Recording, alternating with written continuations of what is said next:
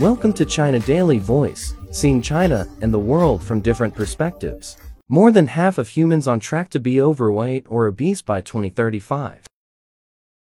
About 2.6 billion people globally, 38% of the world population, are already overweight or obese. But on current trends that is expected to rise to more than 4 billion people 51 in 12 years' time, according to research by the World Obesity Federation. Without widespread use of tactics such as taxes and limits on the promotion of unhealthy food, the number of people who are clinically obese will increase from 1 in 7 today to 1 in 4 by 2035. If that happens, almost 2 billion people worldwide would be living with obesity. Those with a body mass index BMI of 25 are judged to be overweight, while people whose BMI is at least 30 are deemed to be obese. Evidence shows that obesity increases someone's risk of cancer, heart disease, and other diseases.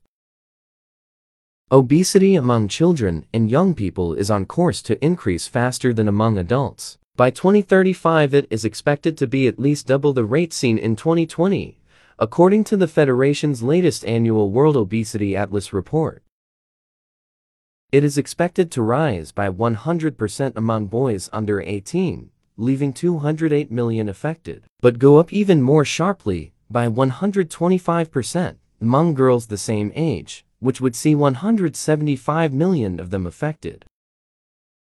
Prof. Louise Baur, the Federation's president, said the stark findings were a clear warning that by failing to address obesity today, we risk serious repercussions in the future. It is particularly worrying to see obesity rates rising fastest among children and adolescents.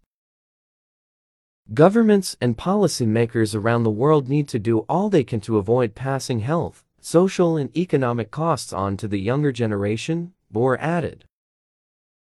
The World Obesity Federation wants governments to use tax systems, restrictions on the marketing of foods that are high in fat, salt or sugar, front of pack labels, and provision of healthy food in schools to address rising obesity. That's all for today. For more news and analysis, buy the paper. Until next time.